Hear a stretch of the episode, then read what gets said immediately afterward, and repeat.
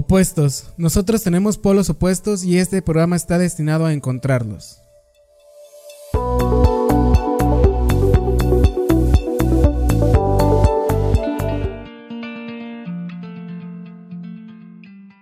Bienvenidos y bienvenidas a Opuestos, el cual es un espacio donde indagaremos a través de las pasiones de las personas sin importar su profesión. Eh, opuestos con Adrián Bravo. Yo soy Adrián Bravo, el conductor de este programa. Es un gusto para mí tenerlos aquí otra vez. Espero les vayan gustando un poco los capítulos y la variedad de las personas que nos acompañan. Eh, espero sigan escuchándonos y que sigan, sigamos juntos en este camino. Eh, el invitado de hoy es otro de mis grandes amigos, porque me encanta invitar a mis amigos, presentárselos y que todos los conozcan, porque por algo son mis amigos y, creo que ustedes que me escuchan también lo van a hacer. Entonces, bienvenidos. el invitado de hoy es Víctor. Hola, Víctor. Hola, buenas tardes, Adrián, ¿cómo estás? Muy bien, muchas gracias por, preguntar. Qué bueno que, hayas aceptado la invitación a venir a, este tu espacio. Gracias. Eh, Víctor es una persona que conozco igual de hace ya bastante tiempo, 10 años, y, justamente una de las cosas que, que nos une, creo yo, es la música. Creo que es como donde nos hicimos muy, muy amigos. Sí, claro, sobre todo. Mención especial ahí, Enjambre. Ahí, eso fue como que lo que hizo el vínculo. Exacto, remarcó mucho la amistad. Eh, bueno, Víctor, eh, mm, me gustaría que te presentaras un poquito, eh, preguntarte en sí quién eres. Pues bueno, yo soy Víctor, me dicen Rocola, este, que fue un apodo que, que, me gané en la, en la preparatoria, aquí donde estuve con, con su servidor Adrián. Este, porque pues yo era el, el vato que siempre traía su, su, guitarra para todos lados. Lamento boliviano. Lamento. No, no, mames. No. De, hecho, de hecho es una canción que no me sé, güey. Por eso me, me, De eso cuando dicen, no, es que en la peda, cuando sacan acá la guitarra y tocan Lamento boliviano, a pesar de que me identifican por eso, es algo, una canción que no me sé. Nunca, nunca me la he aprendido. Nunca, fuiste esa persona que. Y, y, tenían esa idea de ti de que eres la persona que sacaba una guitarra cuando había una peda y no, no, nunca te vi con una guitarra en una peda como tal. No, de hecho no. Yo creo que más bien la, el apodo era más, pero por la versatilidad de las cosas que escuchaba. Que de repente me podías este, ver tocando una cumbia o escuchando una cumbia, luego de repente heavy metal, luego de repente este, jazz, no sé, K-pop. K-pop. que hoy día es una de las cosas por las cuales más, más te, conozco. Eh, entonces, la música para ti ha sido algo súper importante. Sí, claro. De hecho, este le empecé con esto desde la, desde la secundaria. Eh, cuando estaba yo, pues que teníamos en la secundaria unos 12 años. 12 años. 12 años más o menos. Me acuerdo que, que, en ese entonces mi mamá tenía este, por ahí unas cosillas arrumbadas ahí en el, en el cuarto de los tiliches. este, no sé cómo le digan en otros lados. Eh, pues ahí donde tienes todas las cosas arrumbadas, ¿no? Todas las cosas que guardas que las tienes ahí sin usar me encontré una guitarra. Y me acuerdo que yo antes, este, antes de eso, yo decía, no manches, yo, yo veía a la gente tocando los instrumentos, todo. Y yo pensaba para mí mismo, yo nunca voy a poder hacer eso. Entonces, me entró la, la, pues sí, la, cosquilla y dije, no, pues a ver, la voy a agarrar a ver, a ver qué pasa. La agarré, la abrí, tenía unos, unos libros, este, con cancioneros y tenía unos apuntes. Le pregunté a mi mamá si podía tomarla me dijo que, que sí, la podía tomar sin problema. Sí, solo estaba ya arrumbada. Pues sí, o sea, pues que de que se le sacaron provecho que estuviera ahí. Entonces, pues en ese entonces no, no había como que un acceso a internet tan... No, pues no, Tan fácil así como para ponerse a ver videos en YouTube o irme al ciber ahí con la guitarra y ah, estar... estar sacando canciones. estar sacando canciones. Entonces no, no se podía. Entonces me valí enteramente del, de los libros que venían ahí este, guardados en la funda de la guitarra. ¿Leíste música? Ajá. ¿Y de quién era esa guitarra? No sé si supiste. No, yo tampoco sé. Solo, estaba en tu cuarto de tiliches. ¿Y ya? ¿Y, y, tu mamá qué, qué, te dijo acerca de que decidiste ser músico? Porque fue una mm. decisión que tomaste. De hecho, yo, yo lo sentí como que no tenía así como que tanta fe, tanta esperanza. Solo fue así como de, ah, pues, tómala. Y yo, yo en un inicio sí lo percibí así como de, ya es un brete que va a tener un ratito y, y al rato lo va a dejar. Y, y ya llevas... Ya, pues de los 12 a los 25, pues 13 años ya, ya, ya fue bastante. Haciéndole al músico. Al músico. Platicabas de la secundaria y, y, supongo que fue como una parte importante para ti. Sí, de hecho, porque antes de toda esta situación, este, a lo mejor yo sí estaría acá con los cancioneros y todo, pero había ratos en los que me desesperaba, sobre todo este con las posiciones en las consejilla, en, la, en la guitarra, y sentía yo de repente que no podía, pero había ratos en que a lo mejor dejaba, botaba la guitarra, y me le quedaba bien, decía, chinga, ¿cómo, dejar que esa pendejada me gane? Y, un pedazo de madera, ¿eh? Un pedazo de madera con cuerdas y la volví a agarrar y le daba, otra vez me aburría y así se repetía el proceso hasta que hubo un momento en que, pues, algo tan simple como un círculo de sol, muchos de los que empezaron en la música me han de comprender que es este, con lo que todos empezamos.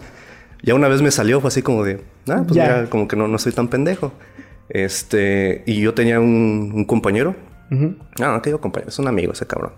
es Luis de Alba. Saludos. Saludos, Luis. Saludos, Luis. Conozco. Este, me acuerdo que ese güey, eh, cuando traía este ahí su celular, ya ves que en ese entonces también empezaba así que los Sony Ericsson y todo ahí con, con, las que traían los primeros reproductores. Este traía canciones de Metallica, que era un género que yo nunca, nunca, nunca había escuchado, el metal. ¿Tú qué escuchabas? Fíjate que no me acuerdo qué chingos escuchaba en ese entonces. yo creo que más bien escuchaba mucho de los gustos que traía mi papá. Porque mi papá, yo creo que ahí saqué la versatilidad. Porque él podía estar escuchando Bonnie M, este, Creedence, los Beatles. De repente se ponían unos cumbiones. O sea, como que mi papá era igual así muy, muy versátil. Entonces yo creo que más bien de antes de eso, no tenía yo como tal un, un género que fuera así como que propio, que dijera, esta música es mía. Más bien escuchaba lo que lo que escuchaba mi papá. Mis gustos eran los gustos de mi papá. Que a la fecha se lo agradezco un montón porque la verdad tiene unos gustos muy chidos. Este... Entonces, ahorita interrumpiendo un poquito, entonces tu papá realmente fue el que remarcó qué música ibas a escuchar en toda tu vida. Sí, se podría decir. También, por ejemplo, tenía un tío que le gustaba Ángeles del Infierno, que le gustaba Mago de Oz. Incluso me acuerdo que mi abuelita le tiró todos sus discos. Porque pues ahí escuchar como que maldito sea tu nombre y pinche mago de Dios que también son bien blasfemos, pues como que no le agradó mucho. Y, lo, se los tiraba, pero pues a fin de cuentas es música que yo también escuché cuando él la estaba escuchando y que decía, ah, pues estaba chido y a pesar de que también era rock este y metal, como que no, a lo mejor por mi corta edad no, no le agarraba mucho la, el gusto. O por ejemplo tenía un tío que es, este, manejaba ruta urbana en los camiones y pues era el clásico conductor con unas cumbias acá bien rasposas. Es así para que veas desde chico les, les agarré mucho el, el gusto. Entonces agarré este parte de mis gustos por mi papá, por mi tío, bueno, y por mis dos tíos, el, el rockero y el que escuchaba cumbias en, en, el camión. Y empezaste a crecer con la música. Tanto tú y la música fueron de la mano que platicabas de pues, la secundaria, supongo que fue, diste el paso cuando también entraste a la prepa, también diste un paso en la música. Sí, y creo que fue más de una manera inconsciente, porque a lo mejor sí disfrutaba escuchando la música y todo, pero yo creo que ese clic en la secundaria, cuando tanto Luis me mostró Metallica como encontré la guitarra, la guitarra fue más así como que por orgullo en un inicio, pero una vez habiendo descubierto un género que dije, a la verga, o sea, está chingón, como que incentivó el decir, yo quiero tocar como esos cabrones no sabía que Luis fue una parte fundamental y está muy padre que, que, nos que nos, que nos digas a, los oyentes que Luis es parte fundamental de la música. No sabía que, que era una persona que marcó tanto tu, tu camino en la música. Sí, de hecho creo que es algo que nunca se lo he externado. Ni a él, creo que va a ser donde se va a enterar que, que, fue alguien que hoy, hoy en la música eres, no gracias a él, pero fue una partícipe. Sí, fue una parte importante, porque digo, fue lo que me lo que me incentivó así como de no mames, escuchaba los solos de guitarra, acá los guitarras acá con toda la distorsión y decía, no mames, yo quiero tocar eso. Entonces me encerraba en mi cuarto y ahí ya no fue por orgullo, ahí fue por este más constancia así como de yo quiero tocar así, yo quiero replicar eso, o sea, me, me escuchaba o, yo me veía este tocando de esa manera, lo idealizaba y decía, no, yo esto esto es lo que yo lo que yo quiero. ¿Y, y, y qué hiciste para llegar a cumplir ese sueño? No, pues horas y horas y horas de estar este, encerrado en mi cuarto tocando y tocando y tocando y tocando. Y ya fue hasta que llegué a la prepa, porque en la secundaria tomé clases de guitarra, entre comillas. Este, pero realmente el profe siento que nada más estaba ahí por por existir, pues, por cobrar. Pues, por cobrar, que incluso este él fue el que me vendió mi primera guitarra eléctrica. En su momento, pues yo estaba chavo, tenía 12, 13, me la vendió así como que era una guitarrota. Era una Fender Squire, que es una marca, este, digamos, barata de, de la Fender, la Squire.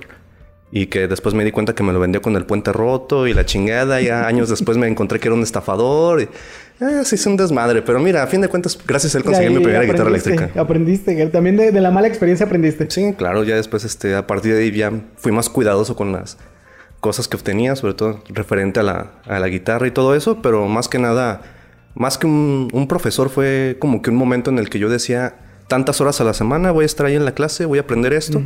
Y obviamente, pues yo estaba más interesado en el metal. Entonces, él también me, como nos dejaba este, canciones más clásicas, entonces también me empapé un poco de ese lado y no solo este, tocaba con plumilla que los guitarrazos, también aprendí a tocar un poco más clásica, ya usando los, los dedos. Música más completa, o sea, al final, no, no quitándole, demeritando el rock, pero también escuchabas un clásico, podías interpretarla dentro del, del balance era el correcto, porque eras tanto metalero como una cumbia, como música clásica. Exactamente, eso fue también parte de la base que, formó a Rocola. Entonces, entonces pues, estuvo bien, dentro de todas las experiencias estuvo bien. Y, llegaste a la prepa y es cuando te ponen el apodo de Rocola. Ah, claro, es que en la, en la secundaria, este, lo que éramos, a frascos, de hecho, lo que éramos frascos. Saludos a nuestro invitado. Saludos. este, Luis, otro Luis y yo éramos como que el, el grupito los este sentía como que nosotros estábamos en otro mood eh, apartado más a los otros compañeros de la secundaria entonces entré a la prepa y fue un panorama completamente diferente porque ahí había mucha más diversidad este porque yo estaba en la escuela de paga en la secundaria entonces al entrar a la oficial fue así como que había más gente de, de más pues, clases sociales. Wow, eso es este... no, pero, pero, no, es que sí, es algo... Sí es diferente, sí es diferente. Sí es algo que marca pauta. Entonces ya vi, conocí gente que, que, era más diversa, tanto dentro de los gustos musicales como este gustos, deportes, hábitos, demás. Y para mí ya no me daba como que pena o algo así, no sé cómo decirlo. El traer, por ejemplo, mi guitarra para todos lados, el sacarlo y, ah, se me hincha un huevo ahorita en la jardinera, empezar a tocar algo, aunque sea solo para mí, aunque no sea para los demás. Entonces me sentí más libre en general. Sí, había más libertad para, para desarrollarte. Y ahí fue cuando pisaste tu primer escenario, quiero suponer. En la prepa, sí. En ese entonces... Ah, no quiero suponer, es que yo estaba ahí. Sí, de hecho. yo estuve ahí. Ya en la prepa, ya con 15 años, este... Ahí me metí a la rondalla. Y... Eras mi enemigo natural. el enemigo natural de la estudiantina. Sí, esa es una historia para otro. es un poquito más personal, amigos, pero sí. Mira, estoy a punto de meterme en la estudiantina, la verdad. Pero ya después, cuando los vi con sus capitas y, sus mayones, que no fue algo realmente que, que, tú dijeras, este, fue lo que me orilló. Porque, pues en la rondalla, o sea, sí tuvo que ver, pero no. Porque en la rondalla, pues a fin de cuentas tocas más, más romántico, más acá bohemio. Y tú eres un romántico empedernido. claro que sí. O sea, entonces me llenaba un montón la rondalla. Y ahí este en la ronda ya fue cuando tuve ahora sí mi, acercamiento con un grupo. Ya tocar de una manera grupal, no nada más tocar este, yo solo. Entonces, a partir de ahí, me fui este, haciendo de mis compañeros, colegas músicos. Este, ahí fue también donde conocí a, Pacheco. También un saludo para, para el buen Pacheco. Esperemos que lo escuchen. Y esperemos este algún día venga a este espacio. que de hecho lo voy a mencionar más adelante porque... Ah, ese vato sí se fue. es, él sí está estudiando licenciatura en en, música. Él sí optó por ese, ese camino a, a diferencia de mí. Pero bueno, eso ya lo... Eh, ahorita, lo, tocamos. Lo tocamos más adelante. este... Entonces...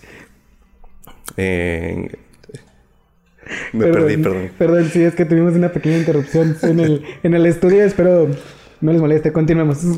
perdón. Este, entonces ahí fue donde estuve ya por fin haciendo mis colegas. Y fue donde formé en la prepa mi primer este, grupo de rock, que nos dedicábamos a, tocar enteramente covers al inicio. Covers. Este, ya entonces eh, nos, bueno, este, me fui a la banda en la que estaba Pacheco porque él ya tenía una banda. Me dijo, oye, nos hace falta este, un, guitarrista rítmico. Pues, ¿cómo ves? ¿Te la avientas? Le dije, Simón. Tu oportunidad. Y jalé a otro camarada que, para que tocara el bajo. Entonces, a partir de ahí ya empezamos más a, a presentarnos en, en, bares, este, en festivalillos, en exposiciones de tatú y demás. Y, pues realmente era algo muy, muy chistoso porque éramos este, güeyes de 15, 16 años. Y el vocalista, él sí estaba más grande. No sé con exactitud cuántos años más este, tenía, pero pues él ya, ya era adulto. Entonces, antes eh, sí se tenía permitido el acceso a los menores de edad a, los, a los bares, a los antros. Ah, tal vez no estaba permitido, pero pues, no teníamos tanto problema. No, de hecho sí estaba permitido siempre y cuando no, no consumieran alcohol. Consumieran alcohol. Este, pero aquí en León, no sé cómo se maneja en, en otras ciudades, pero aquí este, durante la administración de, de Bárbara Botello eh, fue cuando se, se restringió el acceso a, a los bares. Y justamente cuando cumplimos 18 fue cuando, cuando, pusieron la, la, restricción. Que íbamos con nuestro CURPS a Exactamente.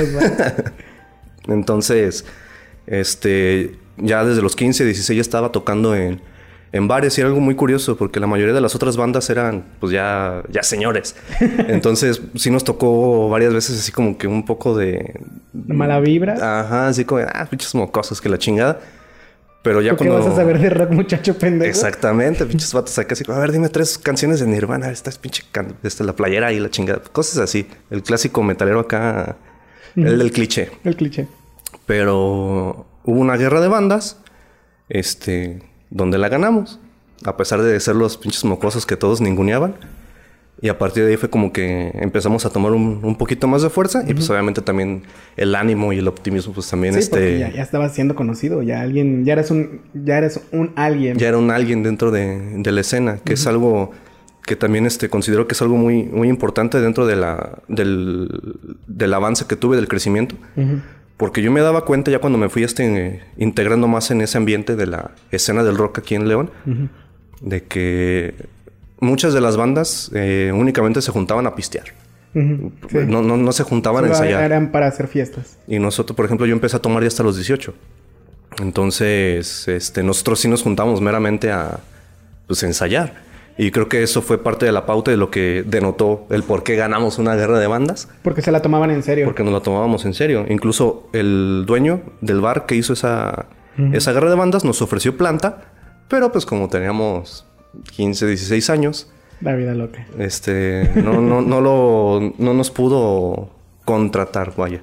Por lo mismo de la restricción de la edad. Ya, ya, Pero, pues quieras que no, pues sí te sube el ánimo, que, alguien te diga. Alguien te ve, ya alguien te está tomando en cuenta dentro de la escena. Exactamente. Entonces, este, después de eso, eh, pues yo seguí con la rondalla, este, y seguí con, con mi banda de rock. Ahí hubieron algunas diferencias, por lo que se acabó disolviendo la banda. E hicimos este otra. Este, parte de los integrantes que estábamos en la anterior. Eh, ahí ahora sí ya tocábamos nuestros propios temas. Ahí sí ya empezamos a, a componer, a formalizar. y ahí sí este, empezamos a incursionar un poco más en respecto a la música propia. Entonces ya como que dimos un poquito más el, salto en respecto, no sé si decir del nivel, pero sí a lo mejor este, más maduros musicalmente. Ahora sí ya cuando empiezas a, componer tus propias canciones ya cuando te animas ahora sí, porque obviamente si vas a tocar la planta, este, todos van a reaccionar, todos te van a aplaudir, todos van a cantar contigo. Pero ya cuando empiezas con canciones propias que nadie conoce, nadie va a corear. Sí, que es, es, un shock a la gente, tanto para la gente como para ti, porque no sabes cómo va a reaccionar la, la otra persona. La otra persona. Entonces, así como que te subes a un escenario por primera vez este, con música propia es un volado y, a ver si pega, a ver si no pega, a ver qué tal te recibe la gente, a ver si no te abuchean, a ver si esto que lo otro. Y como te comentaba, pues aún así a los 17, 18 años te sigues viendo joven. Entonces es otro, como que otro tope que a lo mejor puedes este, enfrentar. ¿Y, ¿Y seguiste así toda la prepa con la música enamorado, haciendo presentaciones con tu banda? Sí, de hecho estaba muy chido porque me acuerdo que ya después cuando, ya en los últimos semestres de la prepa, en los últimos dos, Incluso este, seguí yendo un semestre después, de, de forma, pues no sé si decirlo, no, sí, de forma ilegal, porque no, no me inscribí. Espero que no estén escuchando esto, señores directivos de la prepa. No creo. Pero sí, por ahí me la escolé. Este, me acuerdo que ya al final cuando había, ya fueron meetings para ver, este, escoger al, a la Sodal, que son los, como que los que organizan ahí en la, en la prepa, eh, se, se, sentía muy chido porque me acuerdo que había luego, este, eventos como los de la Sodal o o no sé, el Festival de Día de Muertos o la Semana de la Cultura. Sí me tocó que me toparan así caminando yo y me preguntó, oye, este, ¿se van a presentar acá en la chingada? Y les decía, no, no, nomás vengo a, ver. Ah, la verga, ya mejor ya me voy. Y se sentía muy padre y eran personas... Ya, la gente creía en, en, Víctor, ya sabían quién era Víctor. Sí, Bueno, el, grupo en general, pero, si me ubicaban, pues era también porque sabían, ya me reconocían. Como pues. el guitarrista, voca ah, vocalista. Vocalista, exactamente. Entonces, este. Se sentía muy padre ya que la gente empezara a preguntar y era gente que yo no conocía. O sea, me, los topaba. Oye, ¿vas a tocar que la chingada? Y decía, ah, sí, camarada. Que No le podía decir por un nombre porque no lo conocía y eso estaba muy chingón. O sea, incluso gente que no topaba me, me alcanzaba a reconocer. Y eso estuvo todavía más padre porque ahorita que mencionas eso de, que yo era el vocalista y el guitarrista, este, en la primera banda que estuve yo no cantaba. Como te decía, el vocalista era alguien más grande que nosotros, que era el que realmente hacía toda la función de la logística, de, encontrar las presentaciones y todo. Ya una vez que se desintegró esa banda, no encontrábamos vocalista y no encontrábamos vocalista y no encontrábamos vocalista porque es bien sabido que guitarristas hay hasta debajo de las piedras. sí. Entonces encontrar un vocalista se nos hizo tan difícil que dije, chingue su madre, me compré un micrófono y dije, yo me la viento por mientras. De hecho, veo mis, mis, los videos que grabamos de las primeras veces que me tocaba cantar yo. Cantaba de la verga, neta, cantaba de la chingada. Por eso es que actualmente yo digo, a quien se quiera animar a cantar de, de la audiencia aquí del podcast, anímense. Neta, si les enseñaron un video de mis primeras veces cantando, cantaba de la chingada. Entonces, si alguien se quiere animar, anímense. Estoy seguro que todos somos. Y esperemos lo postes en tu, en tu muro para, para que nuestros, nuestros audiencia lo pueda escuchar la comparación. Estaría chido. Sí, sí, de hecho lo, voy a buscar. Creo que va a ser una tarea un poco complicada, pero sí lo voy a buscar. Estaría, estaría, padre. Estaría padre. Y retomando algo que, que me interesa, ibas un semestre a la escuela que ni siquiera te inscribiste. ¿A qué ibas, Víctor? Ah, es que mira, eh, aquí es, aquí es donde vamos a hacer el conecte. De por qué se llama opuestos de por qué, se llama opuestos. a opuestos. Exactamente. Este, yo desde que estaba niño, yo decía que quería ser médico. Desde que estaba niño, cinco o seis años, y me decía mi mamá, ¿y por qué quieres ser doctor? Yo no tengo familiares médicos. Bueno, en ese entonces no tenía familiares médicos. Este, actualmente tengo una tía que empezó estudiando contaduría pública y se cambió a medicina, se fue a, Guadalajara. Pero así cuando yo dije de primera instancia quiero ser doctor, eh, todavía no, no tenía esa influencia de alguien. Y yo le decía a mi mamá que era porque quería ayudar a la gente. Este, que no les iba a cobrar a los pobres, todo ese tipo de cosas acá, pues, de niño y no sé. Sí, de niño que no, todavía no sabes que las cosas cuestan. Entonces, yo desde niño tenía esa, esa ambición. De hecho, yo me metí a la perpa oficial este, porque me habían dicho que en la Universidad de Guanajuato te había más probabilidades de que quedaras este, en medicina, si venías de una preparatoria oficial, a lo cual tenía tal vez algo de cierto porque te contaban dentro del puntaje número de extras, este, el promedio, varias Cualquier situaciones. Cosa, o sea, cosas que sí, sí contaba, o sea, sí contaba. Además, este, varios de los profesores que daban clase en la prueba oficial aportaban preguntas al examen de admisión. Entonces dije, va, me voy a meter a, la oficial, yo no quiero seguir ya este, en, la, en la escuela privada, ya mejor me quiero ir a, ah, a una ah. pública. Sí me preguntó mi mamá que si estaba seguro, mi papá me preguntó, ¿estás seguro? Le dije, estoy segurísimo de que esto es lo, lo que quiero. Me dijeron, va, era tu decisión. Era mi decisión. Mi papá me inscribió al propedéutico. Fui al prope. Y pues ya de ahí empecé el camino. Ya a partir de ello le dije a mis papás, ¿sabes qué? Yo a partir de aquí ya... Muchas gracias, fue todo lo que hicieron por mí. Yo no quiero que, estén ahí ustedes cuando me rapen, cuando tengan que hacer mi inscripción y todo, porque no, ya, ya esto ya, ya es mi camino. Ya a partir de aquí yo quiero empezar.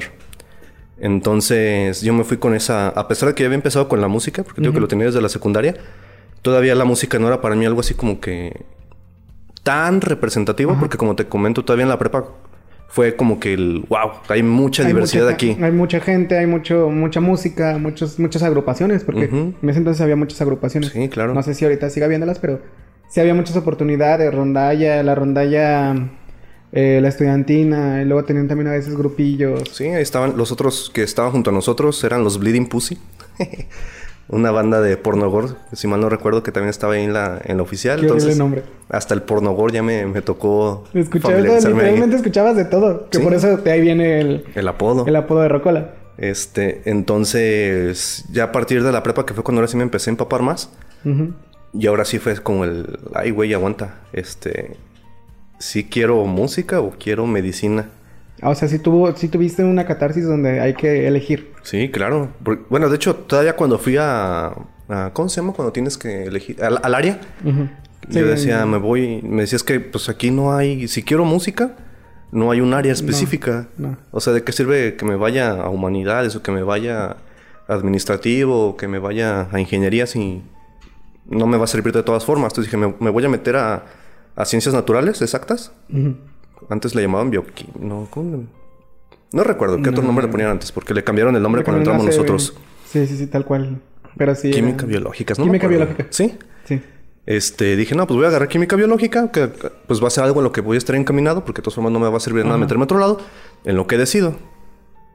Entonces, me acuerdo que en ese entonces también este Pacheco también me decía, no, es que pues, él se metió, por ejemplo, al área de ingenierías. Eh, él sí empezó a investigar que esto y que el otro me dice, oye, es que había algo que no sabía antes de esto. yo, ¿y qué fue? dice, no, es que tienes que hacer primero el bachillerato de música. Y es como de, no mames. Yo pensaba que era así como que irse directo a la universidad de música y no, tienes que hacer primero un bachillerato que es dura cuatro años, si mal no recuerdo. Y ahí fue cuando me puse a evaluar. Dije, voy a salir de aquí de 17. Porque afortunadamente siempre he sido de los más, jóvenes de la generación. Este, yo acabé la prepa de 17 y dije, igual no es tanto. De la acabé de 21. no es cierto, bueno, tal vez Este, entonces dije, pues son cuatro años, salgo de 17, empiezo a los 21, este, pues no hay pedo, lo pago. Pero luego me, me ponía a visualizar. No viste, no me diste los tiempos de medicina y terminaste igual. pues eh, no, porque de hecho Pacheco todavía está ahí. Todavía sigue dando. Y yo ya, yo ya acabé. O sea, si mal no recuerdo, no me acuerdo si son otros cuatro o cinco de licenciatura en música. Entonces ya haciendo la cuenta son ocho o nueve años. O sea, es básicamente lo que yo tendría ya con una especialidad. Sí, ya una...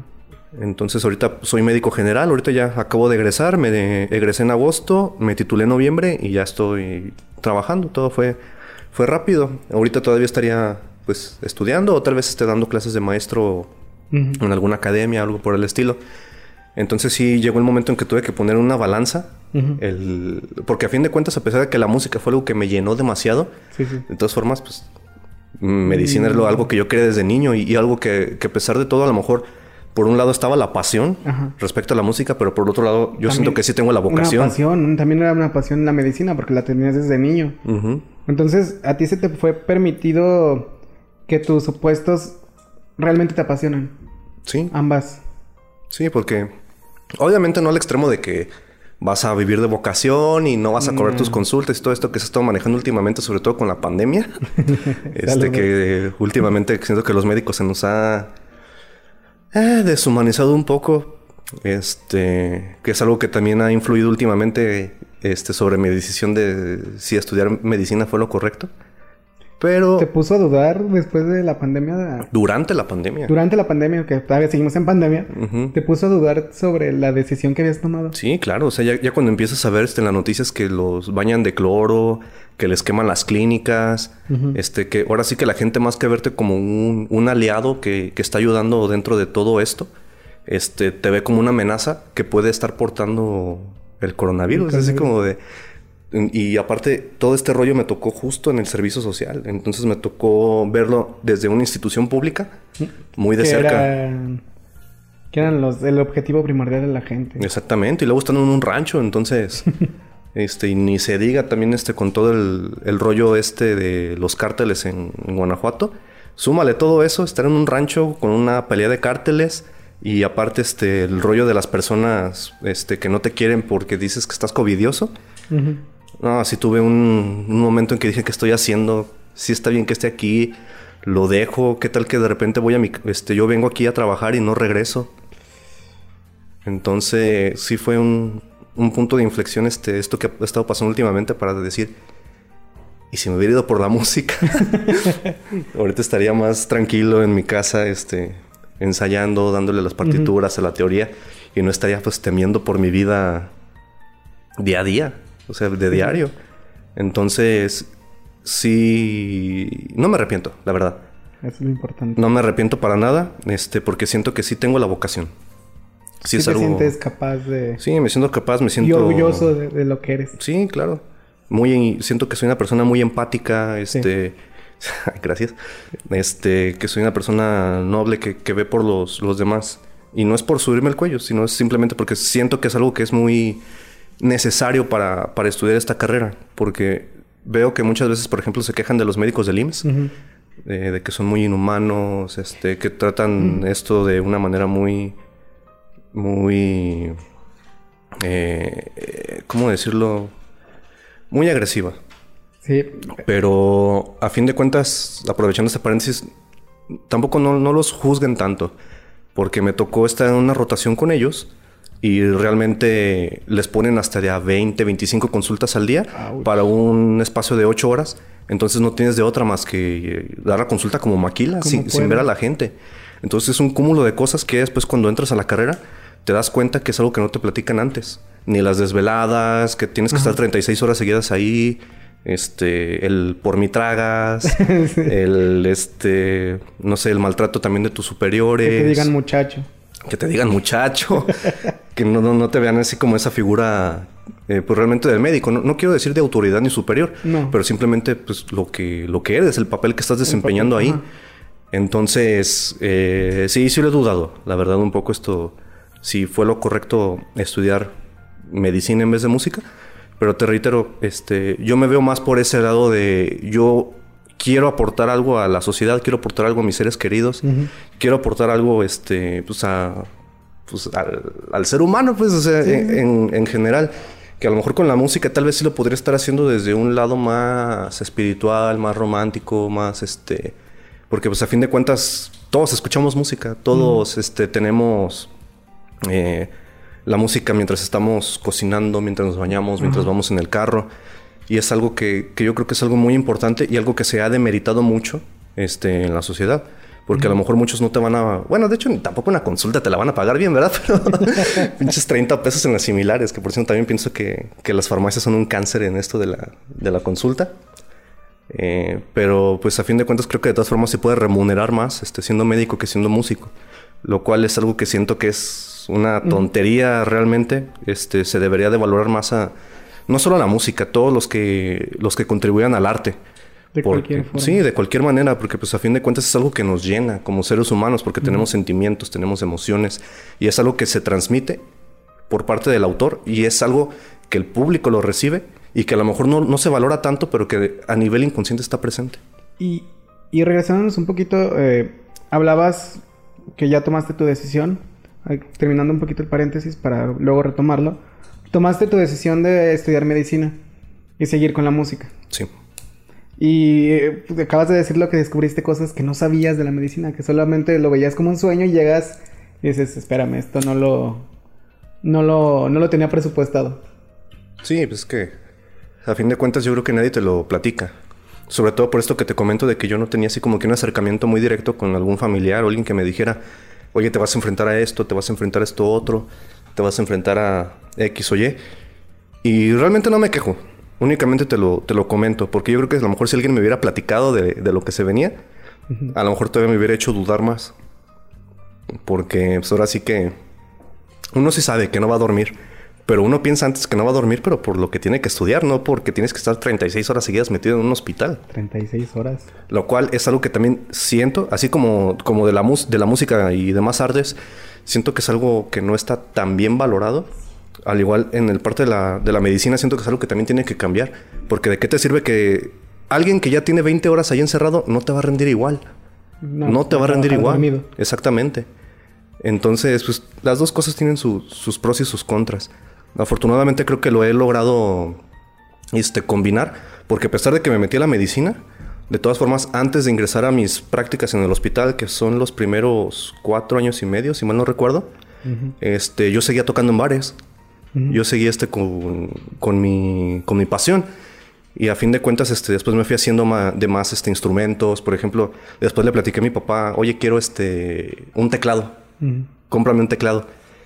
Y esa yo creo que también fue una parte que me motivó mucho y una parte como que de inflexión, porque mi papá me dijo, no, ¿para qué si no lo sabes tocar? Y mi mamá le dijo, ya aprendió a tocar la guitarra, así le dijimos igual de la guitarra eléctrica, se la compramos y también ya sabe, ellos también ya me fueron a ver este, en alguna de mis presentaciones, este, cómpraselo. Entonces ya actualmente sé tocar guitarra, bajo, la batería, el teclado, Ya, ya sé cantar, ahora sí. ya sé cantar. Y pues la flauta dulce por la secundaria. No sé si cuenta, pero pues ahí, de todas formas ahí está. bueno, eh, Hugo, nuestro editor, productor y, y juzgón de este programa, ¿tiene una pregunta? Así es. Por favor. A ver, Rocola. Dime, Hugo. Eh, antes que nada, mucho gusto. Y hay un detalle que quiero celebrarte. El hecho de que hayas tenido tan claro qué querías ser cuando eras grande, eh, para mí es admirable porque vemos personas que todavía tenemos eh, más de 30 años y no sabemos qué es lo que queremos. Yo no tengo 30 años, ¿eh? sí. Yo no, porque aclarando, un paréntesis. Ah, no es cierto, no es cierto. Gracias, Hugo. Eh, en primer momento eso, ¿no? Eh, empezaste a... Empezaron con tu banda a tocar canciones propias, ¿cierto? Sí. ¿Tú escribiste alguna de ellas? Sí, de hecho cuando empezamos a componer, dos de los integrantes se salieron, que fue el, el baterista y el bajista. Entonces yo escribí de ese álbum, escribimos todo, yo escribí todas las letras, escribí algunos riffs de guitarra y también este, yo era el que les hacía la batería con mi teclado, porque no teníamos batería. Entonces simulaba yo la batería en el teclado para poder este, ver cómo sonaba ya con todos los instrumentos. Entonces sí, sí fui partícipe en varios instrumentos, más que nada por la, por la necesidad de integrantes, pero pues siento que fue algo que me impulsó todavía más a, a sacar la casta. Ok, esa no era la pregunta. pero gracias. Pero este, gracias. no, sí, muchas gracias. Eh, es solamente para sacar la siguiente pregunta. ¿Me repites la pregunta anterior entonces? No, no, no, no. no o sea, apenas, va, apenas, va, la pregunta. Apenas va la pregunta. Eh, describes con pasión sí.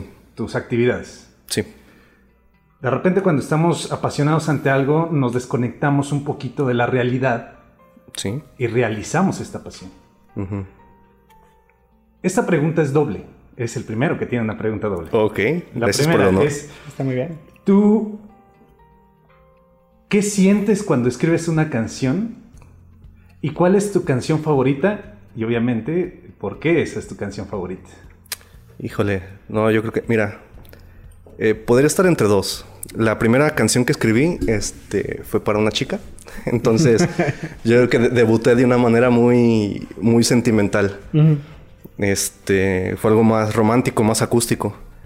La, de las canciones que, que grabamos, este, el, grupo se llama Anka. Este, yo creo que la que más me gustó fue una que se llama Meredith, este, que trata sobre unos enamorados. la chica era, pues ahora sí que un pan de Dios y el vato era un, hijo de puta. Entonces, este, él se muere. Wow. Y resulta que la historia trata sobre de que la chica este, trata y trata y trata la forma así como de no, lo supera, no, no, no, lo cacha. Entonces, ¿qué es lo que hace ella? Le vende su alma al diablo para poderlo ver en el infierno. Entonces, no sé, más que nada por la historia y, por el proceso que, conllevó este, escribir esa canción. Yo creo que esa, esa es mi favorita. Ya, ya también después, este, si lo puedo postear después se las, se las posteo. Con gusto, muchísimas gracias. Es una gran canción, justo así la, he escuchado. Ah, ¿sí la has escuchado? sí. ¿Y qué sientes cuando escribes? Oh, es que yo creo que el, proceso de, composición sí tiene que ver mucho este. Pues ahora sí con lo que hace a un artista, ¿no? el, proyectar este, qué es lo que quieres transmitir a tu, a tu audiencia. O incluso si lo escribes para ti, aunque tu objetivo primordial no sea que las demás personas lo, escuchen, Este, es algo que tú transmites, algo que tú, este, ¿cómo se dice? algo que tú plasmas este, cuando estás escribiendo. Ya sea, aún si no tiene una letra, eh, la canción, este, por eso en la música es que es algo tan rico, algo tan diverso, porque cierta progresión de acordes, este, melodías, a fin de cuentas, este, sabes identificar cuando es una tonada triste o una tonada feliz. Entonces es algo que se me hace tan rico que aún sin palabras lo puedes transmitir. Entonces, yo siento que como artista, otra vez englobando todos este, los compañeros de todas las artes, es algo que incluso libera, es algo que incluso este, te hace sentirte más, más humano, porque sabes que estás ahí, que tienes emociones, este, que tienes sentimientos, que lo puedes expresar. Que tienes como un espacio. Ah, exactamente, que tienes tu espacio y que además este, las demás personas pueden tener empatía contigo de esa manera, porque siempre va a haber alguien que se siente identificado con eso. Entonces, sí siento que es un es una profesión muy muy bella, muy muy noble la, el arte. Entonces, este como artista tienes un sinfín de de maneras de cómo, de cómo expresarte. Y a fin de cuentas, aunque tú no lo quieras transmitir de manera directa, que pasa mucho con muchos artistas, que hay muchos debates de, no, este, a ver, ¿de qué trata esta canción? ¿Qué es lo que pudo haber dicho? Quiso de, ¿qué, quiso decir el artista? ¿Qué no? Exactamente, y eso todavía se me hace más chingón, porque es algo que a lo mejor ni siquiera este, lo tratas de, expresar directamente, y es algo que se puede prestar a muchas interpretaciones. Entonces, eso todavía lo hace aún más diverso a lo que ya era diverso. Y pues a ti te encanta la diversidad, fue como el comienzo desde la prepa que el, encontrar tantas opiniones, encontrar tantas personas, en encontrar tantos puntos de ver la vida. Exactamente. Eh, gracias. Muchas gracias, Víctor, y gracias, Hugo, por tu participación. Eh, aquí platicabas que tu papá ya no quería que te compraran un, un teclado y tu mamá sí. Ajá. Sí, pues que ahora sí que a fin de cuentas... Mira, no sé. Yo estaba más morrillo en ese entonces, entonces no sé qué tanto haya tenido que ver, por ejemplo, incluso lo económico. Porque pues, obviamente tus papás no te van a decir, este, a lo mejor ando un poquito más apretado, ¿no? Pero sí lo sentí todavía incluso más motivante el hecho de que mi mamá me dijera, cómpraselo, ya te demostró que sí puede con uno, que puede con otro, pues, dale otro. Y este, y fue algo que sí me sirvió mucho porque este, ya estuve, como te decía, en la rondalla, dos grupos de rock. Este, Y posteriormente estuve en un coro polifónico, del que tú también estuviste. No, perdón, un coro de cámara. Coro de cámara. En el que tú también estuviste un tiempo. Sí. este, que ahí fue donde todavía aprendí a cantar de una manera más educada. Y después estuve en un grupo tributo a Enjambre. Así es. Cabe mencionar. Nuestra banda favorita. Nuestra banda favorita. y ahí pasó también algo muy chistoso. Lo de toda la vida. No encontramos un integrante. Y pues dije, no encontrábamos quién tocar el teclado, dije, pues yo me la, yo me la rifo, no hay pedo. Y ahí fue donde todavía afiancé más este, este lado del teclado. Entonces ahí eh, había unas canciones donde tocaba la guitarra, había una donde tocaba el bajo, de fijo estaba de vocalista principal, y en las canciones que se meritaba el teclado, pues ahí también le entraba. Entonces... Ah, la versatilidad al máximo. La versatilidad es algo que me gusta mucho y creo que lo expreso tanto en mis gustos como en este, las canciones que escucho. Porque te digo, en una playlist puedo tener este. A lo mejor se escucha una cumbia, luego de repente se sale un heavy, luego de repente sale banda, no sé. Y quiero hacerte una pregunta, ahorita que me acordé. Cuando tu papá te dice que no, siendo tu papá una persona súper versátil, quiero suponer que. No, no sé qué sentiste. Me, gustaría que más bien nos dijeras qué sentiste cuando la persona que, que es más versátil de, de tu casa te dice no, pues que mira, de hecho, ni siquiera me lo tomé personal porque... Muy bien. No es... Yo, yo tengo la creencia de que hay... Bueno, de hecho, pues hasta hay estudios y todo eso, pero de que hay, hay perfiles para, para las carreras y todo este tipo de situaciones. Mi papá era contador público. Entonces, este, no es lo, siento que no es lo mismo que a lo mejor tengas una opinión, a lo mejor de un contador, alguien que es así como que de cálculos, una mente un poco más fría y todo ese tipo de situaciones que obviamente hay sus excepciones. Hola. Hola, totalmente yo. Entonces, este, no me lo tomé tan personal por ese sentido. Porque decía, bueno, a lo mejor él lo ve desde su, desde su perspectiva, que decía, pues que a lo mejor este, ¿de qué sirve que estés invirtiendo dinero y tiempo en, en algo a lo mejor que no te va a redituar tanto, este, en algo a lo mejor a lo que no te vas a dedicar? Pero pues lo bueno es que pues ahí también tenía el otro lado a mi mamá, que ella sí era más así como de, no, pues tú dale, si es algo que te gusta, algo que te apasiona, es tu hobby, pues lo que tengas que gastar, lo que tengas que invertir, este, pero pues es algo que te llena, tú dale. Que a fin de cuentas no es tampoco este reclamo para mi papá, porque a fin de cuentas él fue el que puso el dinero y fue el que me lo compró, pero... Gracias también. A los dos, o sea. A los dos, entonces únicamente fue una situación que pasó en específico, pero pues que a fin de cuentas agradezco que se haya concretado de una manera satisfactoria. Y, y seguías aprendiendo con los instrumentos, seguías aprendiendo con la música, seguías aprendiendo con, con todo eso. Sí, este, de hecho sí. Ahorita, de hecho, sigo aprendiendo. Porque ya este, hice una pausa anteriormente, pero ya cuando entré a, las prácticas en el hospital, pues obviamente ya no iba a tener el mismo tiempo de, de poder ensayar. Porque pues ya con las guardias, el tenerse que mudar de ciudad, El ah, tenerse que... Porque el internado lo hice es un año, lo hice en Celaya. El servicio social lo hice en Comonfort. Entonces no, ya no, no iba a tener esta oportunidad de seguir ensayando de la, de la misma manera tan regular.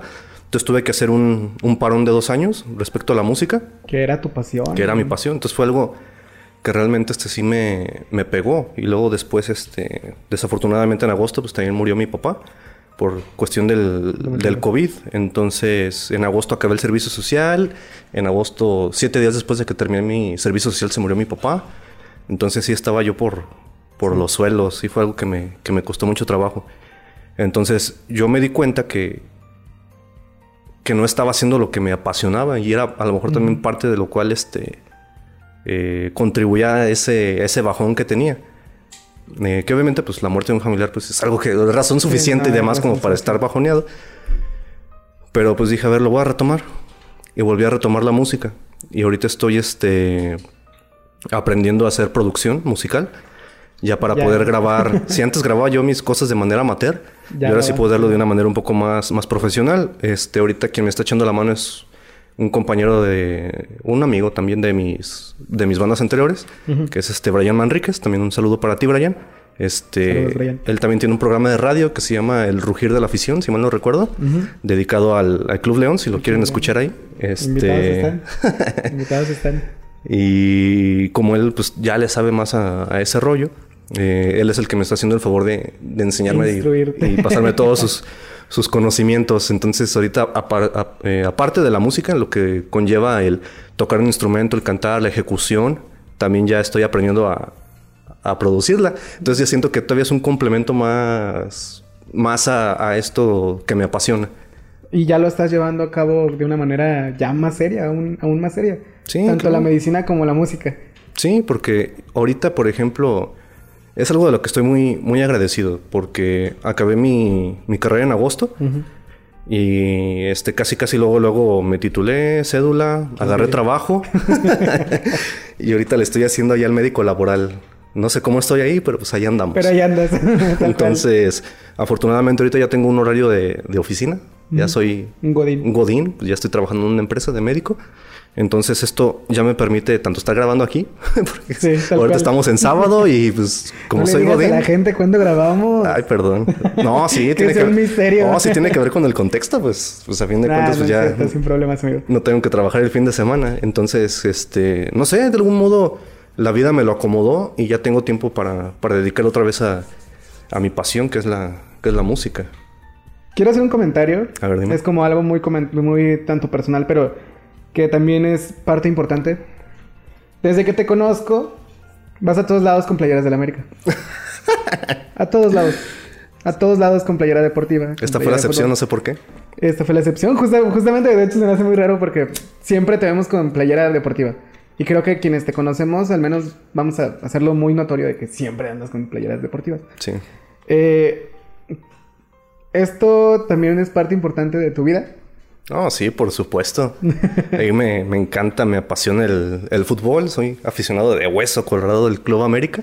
Pero pues también tengo un montón de, de más jerseys de, más equipos. O sea, no solo me limito a mi club, también me, gusta mucho este coleccionar más jerseys. Tengo eh, principalmente del América, luego del siguiente equipo es de la Juventus y luego del Manchester City.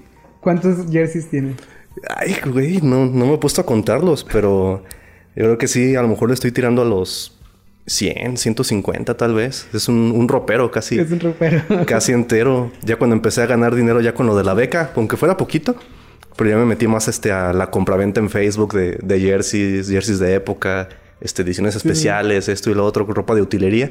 Y sabe, como que me, me empezó a, gustar y yo creo que ya ahora es parte de mis aficiones. Sí, ya eres parte, justo porque tenemos un conocido en común y ya eres parte de una comunidad también de coleccionistas de jersey. Saludos al Tigre Poblano también. Saludos. justamente una de las personas que por las cuales supe de tu afición. Sí. Como pues. tú de mi afición por los podcasts. es el conecte. el conecte. el conecte. ¿Y qué, cuáles son tus parámetros para un jersey? Pues mis parámetros para un jersey, pues para empezar, este, pues su costo, que tiene mucho que ver, las condiciones, que no esté decolorado que si tiene o no tiene bolitas y si tiene algún detalle, si es algo que puedo reparar para que quede bien. Incluso no descarto, ahorita sí soy coleccionista completamente. Pero no descarto en un futuro también entrar a la, a la compra-venta. Ya me voy instruyendo poco a poco, ya me estoy haciendo de contactos. Ya he llegado al punto en que voy a Ciudad de México para, para buscar reparaciones, este, no sé, por ejemplo, de los, de los sponsors, de la publicidad, o de los números este, oficiales, todo ese tipo de cosas, para que no quede, este, no se le devalúe, pues, si le metes un número genérico un, o una publicidad genérica. Entonces ya repararlo y para que quede, pues, al 100. Es otra pasión que te acompaña. Es que, bueno, yo que te conozco, pues puedo saber, me gusta sacar una pregunta de ahí porque te lo juro que cada momento era una playa de la América. Hasta teníamos un chiste recurrente de que si no ibas con una playa de la América, pues mejor no fueras. La neta. eh, qué bueno que te estás instruyendo, que estás haciendo realmente lo que te gusta. También me platicabas que te gustan mucho los videojuegos en este momento de tu vida. Sí, yo, creo que de, de, mis aficiones principales pues es este la música, la medicina, el fútbol, en específico los jerseys y también los videojuegos, que a lo mejor es algo que a lo mejor ha estado un poco más, este, es de las mis aficiones que a lo mejor he dejado un poco más de lado. Pero pues es algo que la verdad me, me encanta. Y si alguien se quiere echar una reta en el Smash Bros, pues ahí, ahí le entramos sin pedos. Tu usuario, así, para que la gente sepa. La neta ni me acuerdo ahorita, pero después se los paso. sí, justamente es algo que he visto últimamente en ti, que juegas mucho Muchísimo, muchísimas más Muchísimo. Ya me gusta mucho. ¿También estás ya dentro de comunidades o estás empezando o estás haciendo algo? Pues de hecho, fíjate que justo ayer eh, tuve una pelea online este, con una streamer que se llama Max Sirvi. Y fue así como de, ah, caray. Ahora, y luego, luego me puse, este, me metí a su página y pues ya para poder. Y sí, sí era ella. Y fue así como de, ah, no manches. así sí, sí, soy yo. También hace poquito me tocó pelear contra Creo, que es de Irapuato, no sé, es de Guanajuato, que se llama Oli House. También es un streamer. Este, y también me tocó pelear contra él. Un saludo a Oli ahí por si, por si le toca escuchar esto. Este, entonces ya siento que sí voy agarrando nivel, entonces. Ya empiezas como a hacerte un especialista también. Es algo que, te admiro mucho, y lo digo públicamente, admiro mucho el, el cómo te adaptas y cuando algo lo haces, lo haces, te conviertes en un experto cuando lo haces. Está, está curioso porque, este, fíjate que me pasa mucho de que si algo me gusta, antes, o sea, sin darme cuenta, de repente ya le invertí un montón de tiempo y ya cuando menos me doy cuenta, pues ya me estoy codeando acá con, pues, o sea, a lo mejor no con los mejores, o porque no digo que sea el mejor, pero, pero mínimo creo que me puedo defender bastante bien. Y, eso es totalmente admirable, te lo digo como, como persona, más allá de como amigo que, que te conoce tanto dentro y fuera del, de la amistad, porque también hemos tenido como momentos donde he visto por fuera y está muy chido porque eres una persona muy adaptable. Una persona que, que sí totalmente es opuesta, justamente por eso estás aquí. Porque cómo llevas tu, tu, pasión por la medicina, cómo llevas tu pasión por los videojuegos, cómo llevas tu pasión por los jerseys y cómo llevas tu pasión por, por todo lo que haces. Sí, pues es que es, o sea, yo, yo creo que si algo te apasiona, este, yo creo que pues, la audiencia es algo que también este, debe, puede llevar en la práctica. Si algo te apasiona, dalo todo. No lo dejes las cosas a, medias, no te dejes llevar por el qué dirán. Si te dicen, ¿para qué chingos gastas un chingo de lana en jerseys? Que les valga madre, es algo que a ti te llena, algo que a ti te gusta, algo que a ti te apasiona, hazlo. ¿Tu papá te diría algo de tus jerseys? Nah. Nah, mi papá también era muy, muy aficionado al, al Club León. Entonces yo, yo, creo que no. Si acaso en su momento me llegó a recriminar un poco de para qué gastas en instrumentos y demás. Yo creo que actualmente no me pondría ni un pero, porque ya después incluso él me fue a ver este tocar. Y pues sí, ya. Ya, aceptó, aceptó, quién eres. sí, yo creo que hasta él, hasta él, pues sí, le daba orgullo. Ya, ya, ya ver ahora sí a su hijo ya haciendo un performance en un, en un escenario. o, o, ya este siendo médico. Este, y a pesar de que a lo mejor no era algo que le llamara mucho la atención o que supiera mucho de ello, pero pues me, gustaba comentarle así como, ah, mira, este, ya estoy en el Elite Smash, este, que son pues ya de los jugadores ya más, más top en, en, el Smash Bros.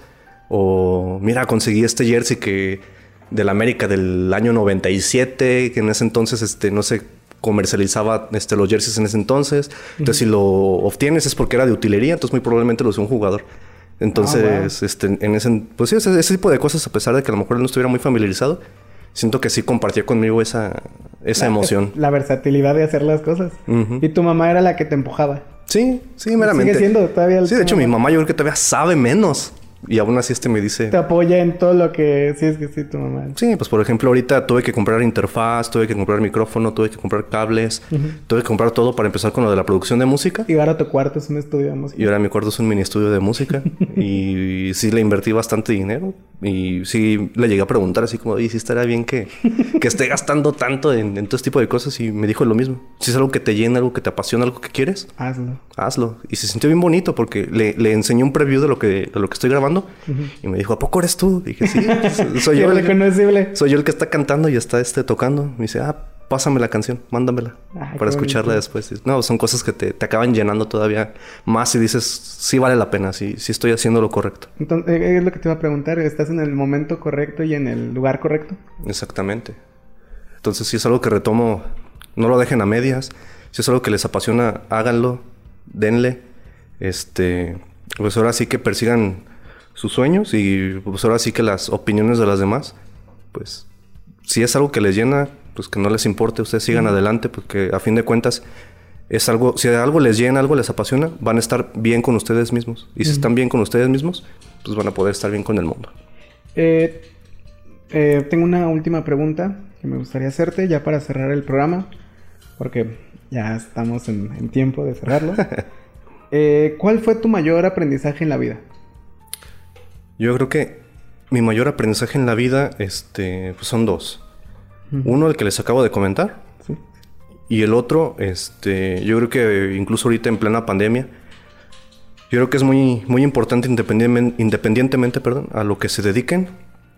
Este, hay que ser empáticos, porque pues, a fin de cuentas, ahorita todos estamos sufriendo, todos estamos pasando por momentos difíciles. Este, a lo mejor, incluso si hay médicos escuchando aquí, este, pues ahí es una situación que nos tocó pues de manera fortuita, nadie se esperaba una pandemia. Entonces, yo creo que incluso, o más bien por estos momentos todavía más importante, hay que ser empáticos, hay que este, tratar de, ayudarnos entre nosotros, no ser como el clásico cangrejo mexicano de que si vas para arriba, este, yo, yo te jalo, porque creo que ahorita más que nunca hace falta, este, aunque suene cliché, pero ahorita es cuando más hace falta gente buena. Entonces, si a lo mejor no se pueden dedicar a, un, algo que beneficie directamente al prójimo, este sí siempre dar lo mejor de ti, apoyarte en tus compañeros y pues tratar de sacarle el máximo provecho a, a lo que te dedicas y a la gente que tienes a tu alrededor. Qué bonito aprendizaje. Gracias. Qué bonito aprendizaje. Pues bueno, muchísimas gracias por acompañarnos en este capítulo de Opuestos con Adrián Bravo. No, de qué gracias a ti. Gracias por, tus enseñanzas, por habernos enseñado quién eres, haberle enseñado a la gente quién realmente eres, más allá de, que te conozcamos en muchas facetas, pues es muy entretenido saber tantas facetas de ti. gracias. Muchas gracias. Y a ustedes igual, gracias por escucharnos, gracias por seguir en, en este contenido no sé son una alarma. Pero bueno, muchísimas gracias a todos. recuerden que este es con Adrián Bravo. Yo soy Adrián Bravo. Y recuerden que nos, todos tenemos polos opuestos y este programa está dedicado a encontrarlos. Muchísimas gracias. Gracias.